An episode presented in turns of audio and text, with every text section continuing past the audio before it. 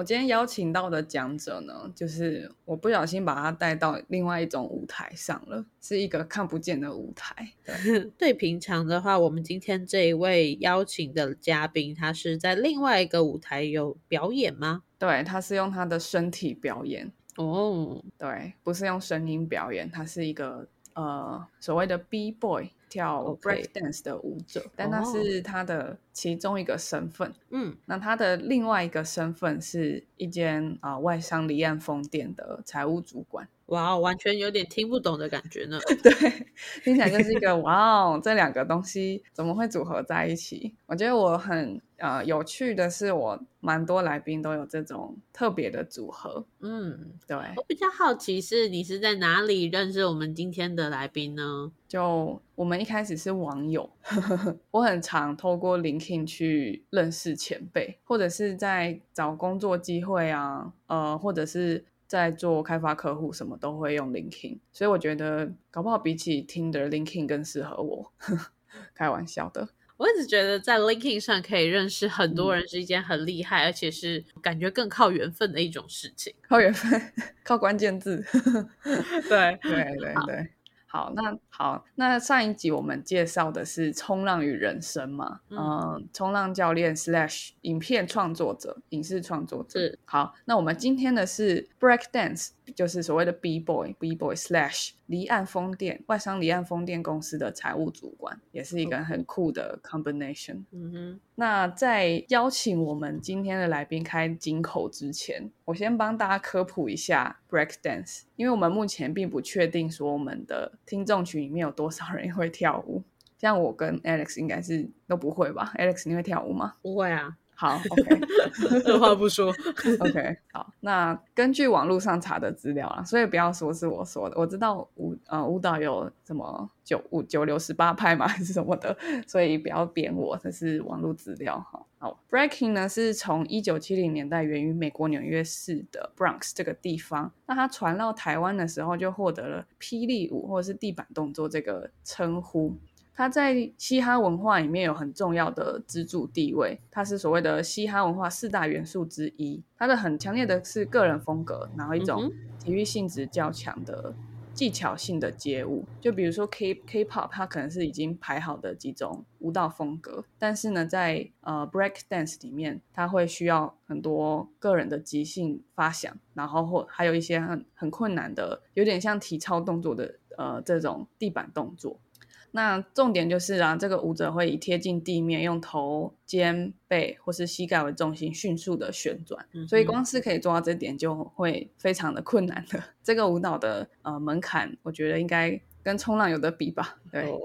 那我觉得很特别的地方是在二零二四年的巴黎奥运，更是人类史上首次把 breaking 放入奥运的赛程，所以之后看奥运还可以多一项比赛可以看。我觉得 breaking 真的是很累，而且要可以达到 breaking 的那些动作之前，他们首先要先有很好的体能。因为我研究所的学弟就是他也有在跳 breaking，然后他的二头肌真的是超级壮。因为他这样才可以把自己 顶起来，然后有事没事就会在实验室里面倒立。我真的觉得这是另外一个世界的朋友，也许帮助他思考他的实验哦。好，那在进我们今天的主题之前呢，我们先进一下片头曲。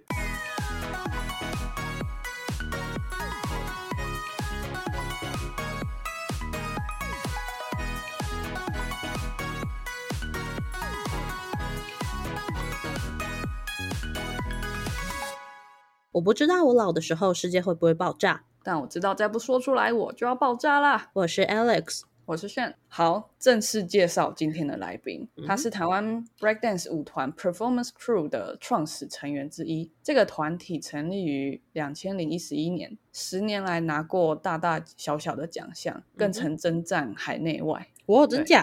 哦，是的，非常厉害。好，在今天来宾的企业财务职涯中呢，他曾经创办天使投资基基金，所以这个就是我在 LinkedIn 上面认识他的关键字。他有非常多关键字，来自各种不同领域的人都可以向他学习。好的，废话不多说，我们就先邀请 Patch 向听众简单介绍你自己。OK，大家好。首先，嗯，我是在台北出生长大，那我现在人住在林口区这边。那目前其实，在我工作是我迈入第十年的时间，因为我很早就毕业，然后开始工作。那其实我中间去过很多地方啊，我待过我大大小小的公司。我本身是在就是现在这个国立台北商业大学毕业的。啊，当初我在念的时候还是技术学院。那其实我在毕业后当完兵一年，那个时候我就先进入两间会计师事务所。那大家应该也很清楚，就是事务所本身它是一个工时相对比较长，然后加班可能也是呃到很晚的一个一个工作性质。那本身它的薪资也没有说到非常的高。那在待过这会计师事务所之后，后来我去了两间上市公司，那从里面从会计到财务。后来在我二十五岁的那年，我跟两个伙伴，那个时候我们一起去创立的，就是呃天使投资基金，那也算是在台湾，我想是少数第一支的天使投资基金的专业机构。那也因为在那一年，我们去了很多国家，那那一年也算是改变我人生中很大在事业这一块的一个经验。嗯，那年我们去了除了马来西亚、新山、柔佛、呃新加坡、泰国，嗯，哇哦，香港，嗯，还有广州，嗯。那那一年那一两年的时间，其实我们接触过不少的企业家跟投资人。那后来我还有去一间呃小公司去担任董事长的特助。那曾经我也有到 Deloitte，就是勤业中心担任他们的财务顾问。那而后后来我就来到了这间新加坡商的一个 Offshore Wind，就是离岸风电公司的啊，担任他们台湾这边的财务主管。那其实从这边回溯到刚。刚刚炫介绍就是呃，在跳舞的部分，我是在十六岁的时候才接触到跳舞。那我想算是一个比较晚的时间，因为其实，在很多跳舞的人，他们其实很小的时候就已经开始学习舞蹈这件事情。那我等于说有点是算是年纪中间比较大才接触到舞蹈。对，那其实我当初一开始认识到 break dance 这个都这个舞风，也是在我国中的时候，就是在我。十五十四岁那个时候，我在台北车站地下街看到有呃，我们有个朋友，他用一只手就是撑在地板上，那时候我觉得很酷。嗯，然后那个时候我就开始哎，在我考完试之后，开始去外面找相关的资讯，然后去学习相关的一些前辈，然后带领给我的一些知识。那慢慢的，我们也在板桥捷运站啊，那个时候板桥捷运站是很空旷，啊，那时候我就。呃，很多对，但是很多我就是一路一走来，嗯，到后来我们成立自己的舞团 Reformers Crew，那到现在其实他们已经都比我厉害，那我相信。在座的听众，有些人或多或少可能有听过这个舞，那当然比较少看到我，因为我现在已经四五年没有出来比赛。那其实基本上我最多的时间就是呃，可能回学校，就是陪伴学弟妹。我想这是一种传承吧。所以今年是我跳舞的第十四年。我想对，就是在一件，就是呃，我们现在对在一件事。对我来说，它它是一个生命中的一部分，因为它不是让我能够去赚钱的工具，所以我更能体会我对于这件事情的热情。从没有到现在十几年的时间，就坚持做这一件事情。OK，我我记得我特地去查了一些就是 H 跳舞的影片。然后我记得有一个有个影片是你在事务所里面跳跳街舞，看起来超厉害的。因为那个办公室的隔间是蛮小的，可是，在好看起来就是一种不管在任何地方都可以有发挥空间的的那种感觉。我觉得真的很有趣。相信刚刚 Patch 先大概自我介绍完，大家会发现说，哇，这个人讲话声音真的是非常温文儒雅。然后 break dance 的跳舞啊，跟他的那种就是有种 battle 的风格，其实是看起来很 aggressive 的，所以他有这样的两个面相，我觉得是很很有趣的对比。那我觉得，因为跟 Patch 聊天还有认识过后，我觉得其实这两种性格好像都融入在他的生活，变成一种哲学。所以我觉得蛮鼓励听众，就是不管你现在本身就有一个兴趣，然后你不确定它是否可以变成你未来吃饭团工具，你都可以像 Patch 学习，或者是你反过来，你有一个呃，你觉得相对稳定的工作，但你想要发展一个兴趣，也许你可以去找你原完全没想过，你可以发展出另外一个你自己，那人生就会变成一种很丰富、很多面向的感觉。好，我们再回到 Patch，因为你刚刚有提到就是 Performance Crew 嘛，你当时为什么会想要创立舞团？除了你自己真的很有兴趣之外，那你想要这个舞团被大家用什么样的角色去认定吗？或者是觉得说，哎，他这个舞团可以为街舞这个文化圈带来的影响是什么？或者是说那时候的跳舞它有什么样的风气存在啊？然后你觉得你们看到了哪一些状况，未来可以继续去挑战它？嗯。我记得在当初的时候，我在我们舞团刚还没有成立之前，那个时候我是我们舞团里面年纪最大的。那当初一开始我们成立我们舞团，我们其实呃，我们舞团的中文名字也叫改革者。那其实我们当初也是希望能够去改善一些，就是呃，可能在这个文化圈，在台湾呃，目前一些能够带领一些更正向的风气，比如说像。像是我们能够更坚持在一些我们 focus 的一些呃基础，甚至我们能够去延伸，然后去延展我们在舞蹈上、在风格上的一个一个成就。那慢慢的，其实一开始我们我当初是先从啊，因为其实舞蹈比赛它有分很多种，呃，所有分很多种是说可能有一对一，或者是三三二对二，甚至可能也有就是团体对团体。那这个是呃比较 for 比赛性质。那另外一种就是表演。那一开始，因为我们就是希望能够先让自己变厉害，先让自己变强。就是我觉得，当没有人看得起你的时候，其实你更要先看得起你，你才能够有发挥的这个想象，甚至去实践。我记得曾经有一年，因为我们每次比赛，我都会用笔记本去记录。那我们曾经有一年，嗯我们从来没有赢过。我们不管跳得好，跳得不好。我们都没有录，就是所谓的选秀 audition，就是街舞比赛，它是有一个 audition，然后后面才会有，就是可能前三十二、前十六，然后才慢慢有所谓真正的就是 battle，然后到夺取所谓的冠亚军。那真正当然就只有冠军。那那个时候其实我们，我当初先从一对一开始，然后慢慢的我们团成立了，然后我们开始去比团队团，甚至我记得有一年，我们那时候在台北小巨蛋旁边的，就是红馆体育馆。那个时候，我们那一年有大概超过三十个国家的选手一起来台湾比赛。那当初台湾入选，印象中不超过五队，但我们是其中一队。所以那个时候，因为那场比赛为期两天，第一天就是先 audition，第二天才真正的比。那第一天比赛，我们听到我们自己团的名字的时候，我们是就是非常的兴奋。真的，我印象很深，就是那年我正在当兵，然后我是回来比赛。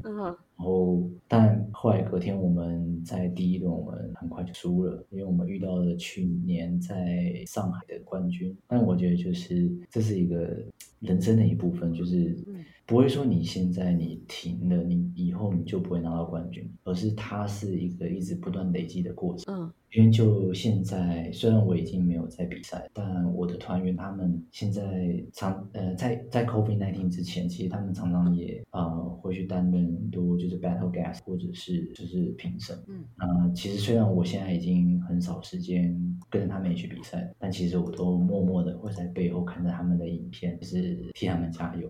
呃，那种与有荣焉，我们家小孩在比赛的感觉吗？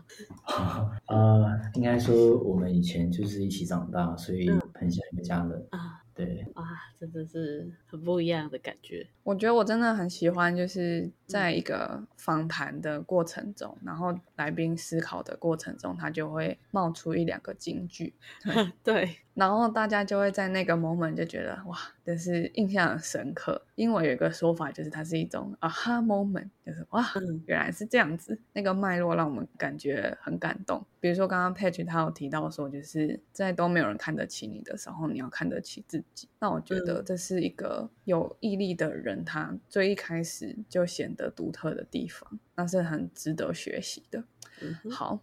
那下一题呢，就是想要问 Patch 说，因为我们这一题是我们今天讲的主题比较偏向呃街舞跟人生的结合嘛。所以如果说认识街舞，然后街舞是一个人，那你觉得认识他之后，他带给你的礼物是什么？嗯，街舞它改变了我人生的一切，真的像是对，算是我一个生命中很重要的嗯。一个经历，嗯，我想它改变我最大的是我对于人生中每一件事情的一个长期的一个投资，哦，因为我觉得有的时候像是我们不管在人生的过程中，我们遇到任何的困难或者是挑战，我觉得它就很像是一片就是用砖块盖成的墙。那 OK，砖墙在那里，我觉得一定有它的原因，就是它并不是为了阻挡我们的双手去打开任何一件事情或者是一扇门，嗯，而是它是给予我们机会，让好证明我们自己有多渴望后面的某样东西。哦，所以你才会不断的一直去尝试的去推它，尝试的去往前。那我觉得有的时候。其实我觉得跳舞带给我其中一个很大的观念，就是有的时候你付出多少不一定收获多少，可是你不付出你就什么都没有。所以反反过来是说，行动它反而是你在一无所有的时候最伟大、最重要的一个武器。嗯，不管在你人生的任何事情，那我觉得像现在，其实刚好现在已经已经十月、十一月、十二月。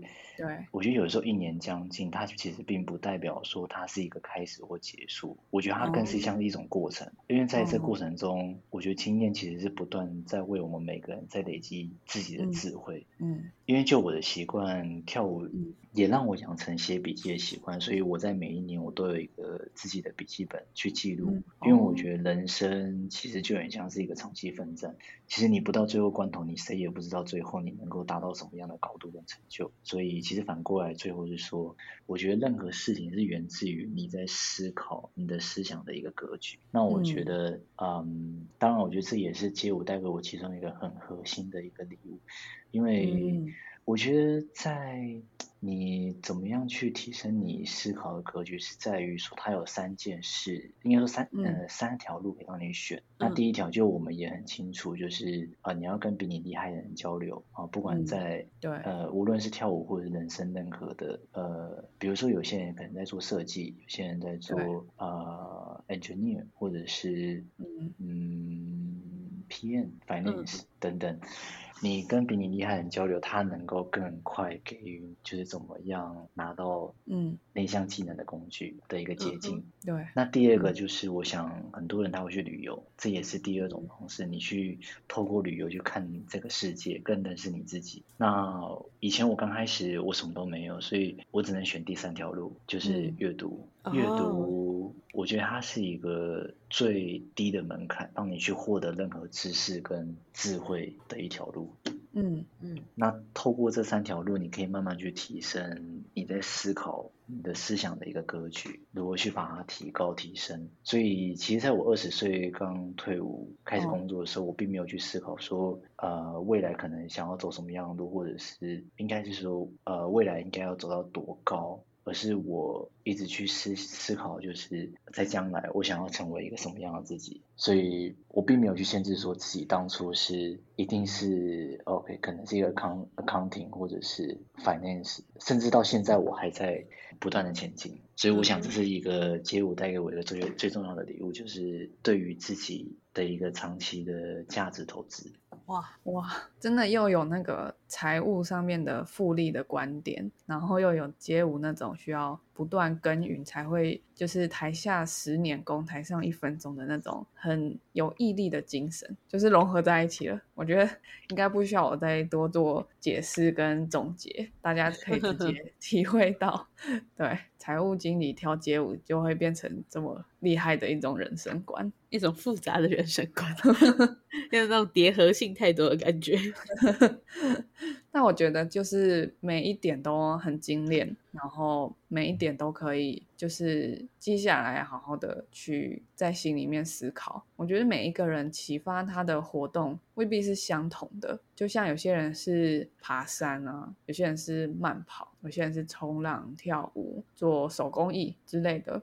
可是这些活动，他们都是需要投入才可以换得一点点回报。那在这里面，我们对人生都会有所体悟。然后我觉得刚刚有提到一点很重要，就是跟比你强的人学习，他们花了他们的时间累积成他们的经验，那你只要花你自己的时间就可以学到他们的经验，接下来你的时间又可以运用在累积出你的经验，这就是人类社会进步的 很大的一个原因，就是人类有教育跟学习这件事情。那我我们在传统观念里面，对于呃所谓的教育都是比较被动的，可是其实像是英文的 self educate，它就是一种观念，就是我教育我自己，我让我学习跟成长。那这个是我们脱离了学校之后，其实是最重要的一个关键的技能吧，跟一个心态。那我觉得今天跟 Patch 就可以学到非常多。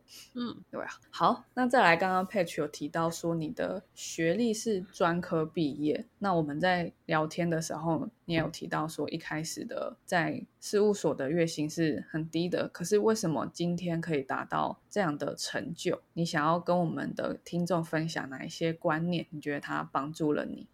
我想主要在想跟听众分享的一。个部分，我想就是投资你自己，就是嗯，除了刚刚提到的歌，就是你除了你去思考你未来的价值在哪儿，嗯，做出一个对你自己未来价值的贡献。我觉得有的时候在，就是你得好好规划自己的人生，你才会有机会去实践自己。嗯，然后其实我这边也跟各位分享一下。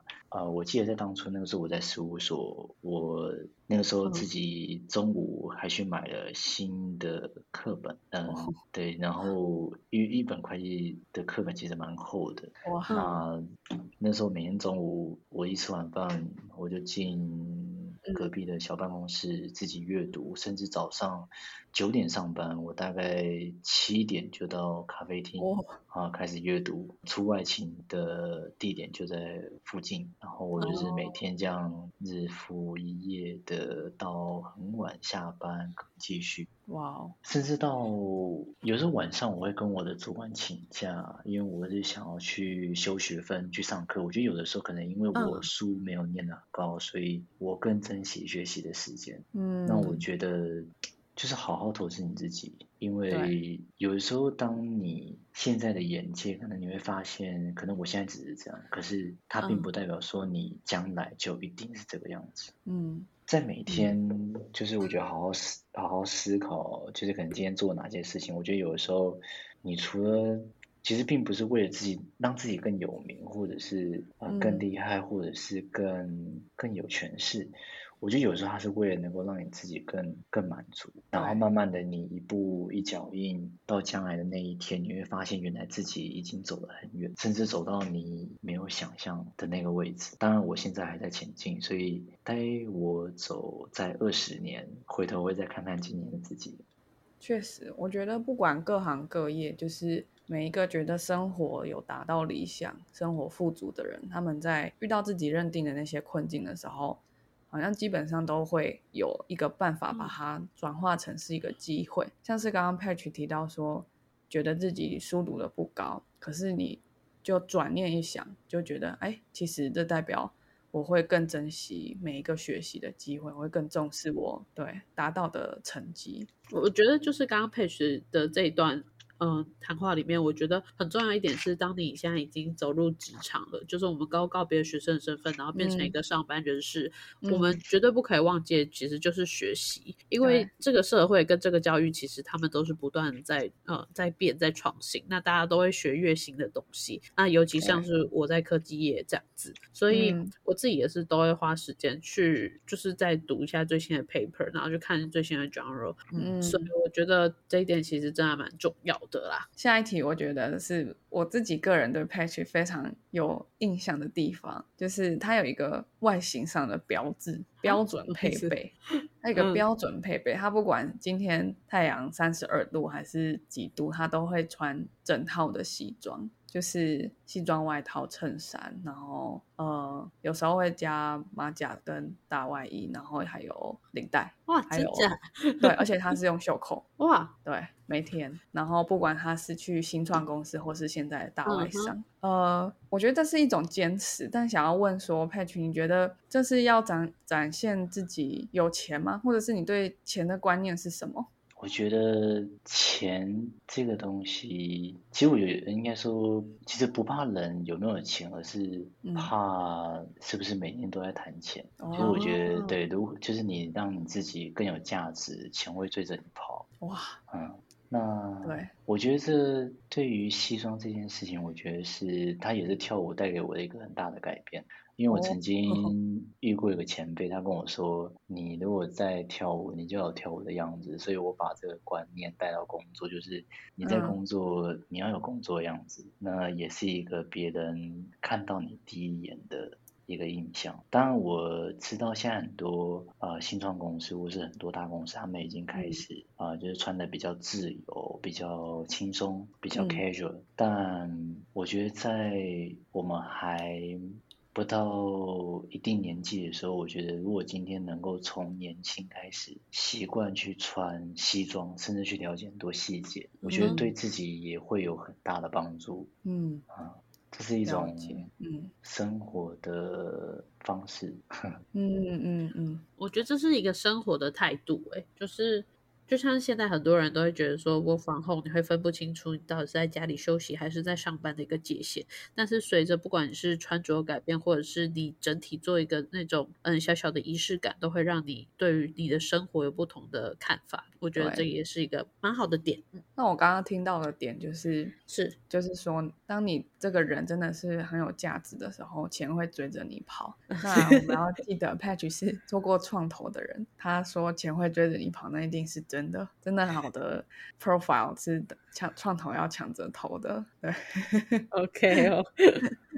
好，那最后一个问题，我觉得也是最重要的。我觉得对，因为很特别的点就是，我跟 Patch 的学校不一样，然后他是跳舞的人，我也不是跳舞的人，所以我今天会接触到他，真的就是缘分。那因为这个缘分也造福了我们的听众，不论你是现在正在思考说高中喜欢跳舞，大学教舞社，未来想要继续跳舞要怎么办，或者是说呃任何其他的职涯、人生的观念，甚至你可能也。曾经像佩奇一样觉得自己书读的不够高，这些都有机会限制你，可是你也有机会去突破它。所以像佩奇这么内敛的，他一定有很多人生的观察是可以总结出来分享给大家的。那如果我今天要问代表我们听众去问佩奇说，今天只能跟大家分享一个观念，给未来感到彷徨的人，你觉得那个观念是什么？好好继续耕耘你现在正在做的事情，然后不要放弃。嗯，你只要一直做，一直往前，有一天你会看到它带给你的感动跟力量。嗯，哇，我记得 Patch 现在还在学俄文，对不对？这个好像也是你开始学俄文的一个一个想法吗？啊，对啊。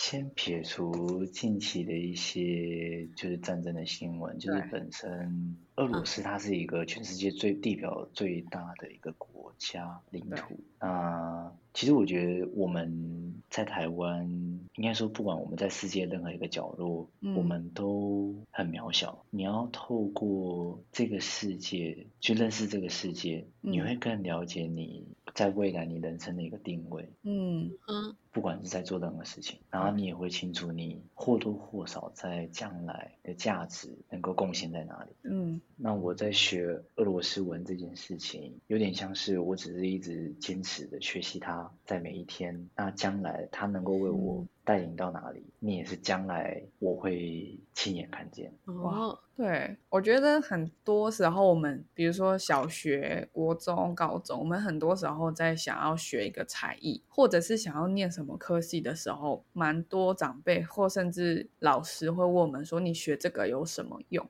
那我觉得今天有破除这样的命题，因为这个命题是让我们在现在的格局内就要去判断说，将来未来很多各式各样变化之下，这个事情有什么用？它破除了这个命题。如果我们换成用 Patch 的模式去思考的话，你的未来会有更多可能性。可是当那个机会到来的时候，你会不会刚好准备了一个什么样很棒的武器、很棒的特质、很棒的能力，让你在那个机会所有的竞争者当中是最突出的那个？我觉得今天如果可以跟 Patch 学一个精神、一个心态，就是这件事情。那我刚刚问他学俄文，是因为我上次在跟他聊天的时候，发现俄文好像是一个词有三十几种变化的一个听起来终极复杂的语言。那愿意 对每天花时间去学这个语言，然后相信他未来会有一个给自己一个很好的舞台跟很好的机会，我觉得是很厉害的，也是很激励人的学习者。对，那我们今天的 podcast 就到这边啦，我们下次再见喽，拜拜，拜拜。